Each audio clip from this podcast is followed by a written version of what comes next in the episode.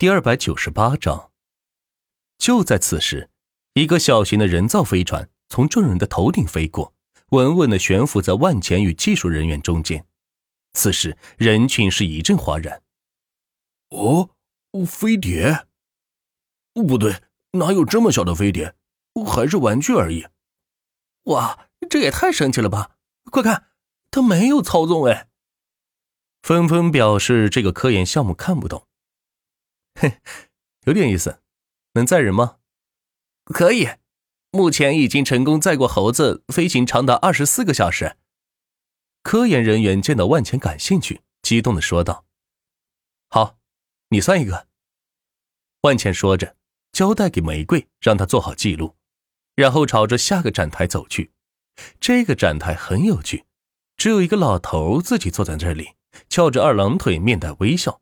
一点也不像是科研人员，反倒像是个游客。老爷子，你这有什么项目呀？拿出来让我们万总瞧瞧。嘿嘿，我的宝贝啊，需要私下里找万总说。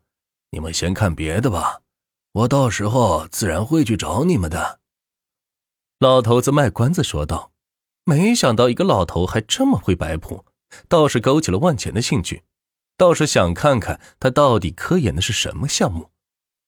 可过老头之后，万强又见到了许多光怪陆离的科研项目，有的太过创新，以至于不实用；有的则创新跟没创新没啥两样，甚至还没有创新之前的东西好使，这就违背了创新的初衷。哎，依依，你怎么会在这里啊？他是谁？一名寸头男子在人群中见到吕依依。于是喊道：“万钱随即扭头，自己的女人也敢来惹，不想活了吧？”孙孙权，吕毅开口说道：“感情两个人还认识。”依，你怀里的孩子是他的吗？名叫孙权的人走过来质问道：“哎，我说你是谁啊？”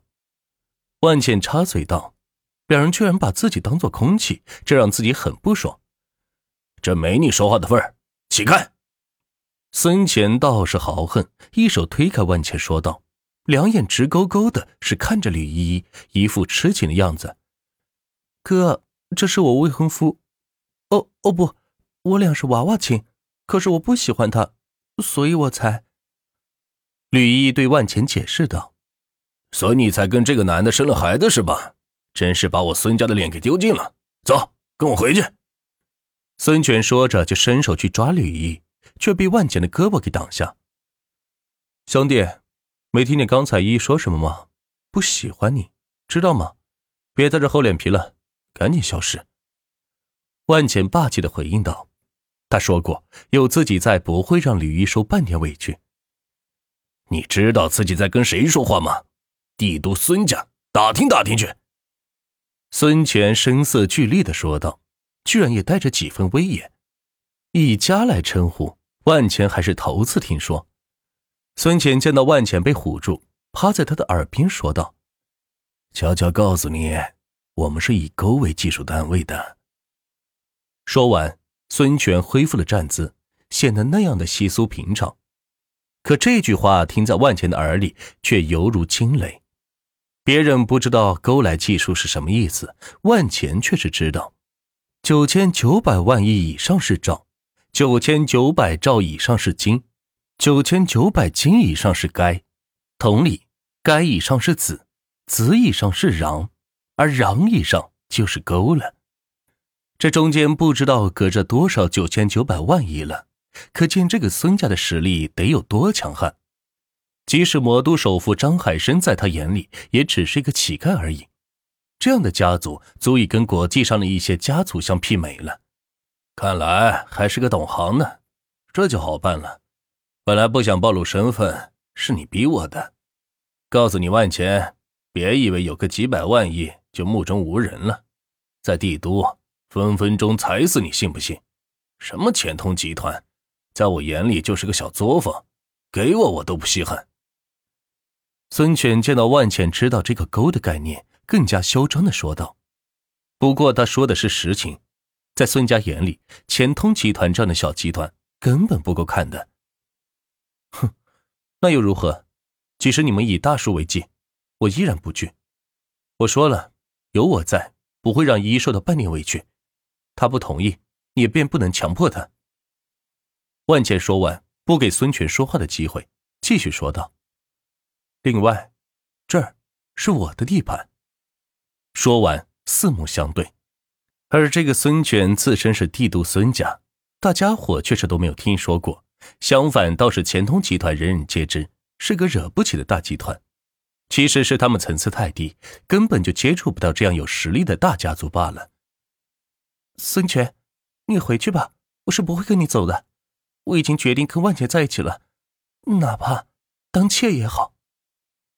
吕一咬着嘴皮说道：“当着众人的面说出这样的话，也够难为他了。”你。孙权没想到吕一居然会说出这样的话来。要知道，孙家在帝都那可是赫赫有名的家族，任谁都得礼让三分。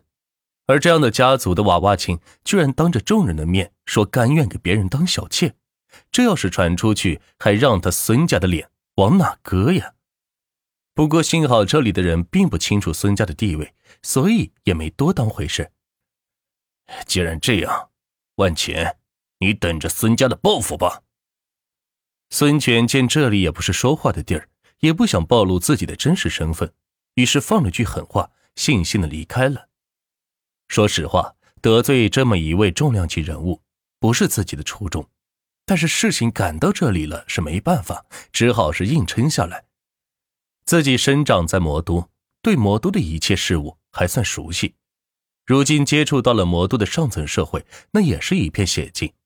在最上面有一兆资产的张海生，在下面还有九千多万亿的张天浩，再往下还有几家论千万亿的资产，而自己还在十四万亿徘徊。